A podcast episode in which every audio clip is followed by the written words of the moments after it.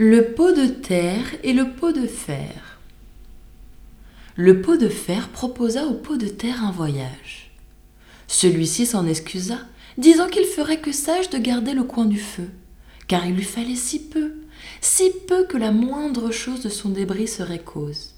Il n'en reviendrait morceau. Pour vous, dit-il, dont la peau est plus dure que la mienne, je ne vois rien qui vous tienne. Nous vous mettrons à couvert, répartit le pot de fer.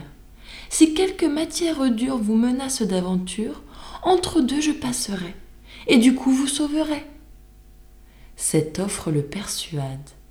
Pot de fer, son camarade, se met droit à ses côtés. Mes gens s'en vont à trois pieds, clopin clopant comme ils peuvent.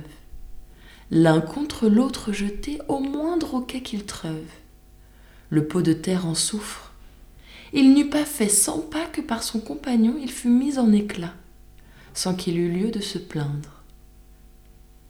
Ne nous associons qu'avec nos égaux, ou bien il nous faudra craindre le destin d'un de ces pots.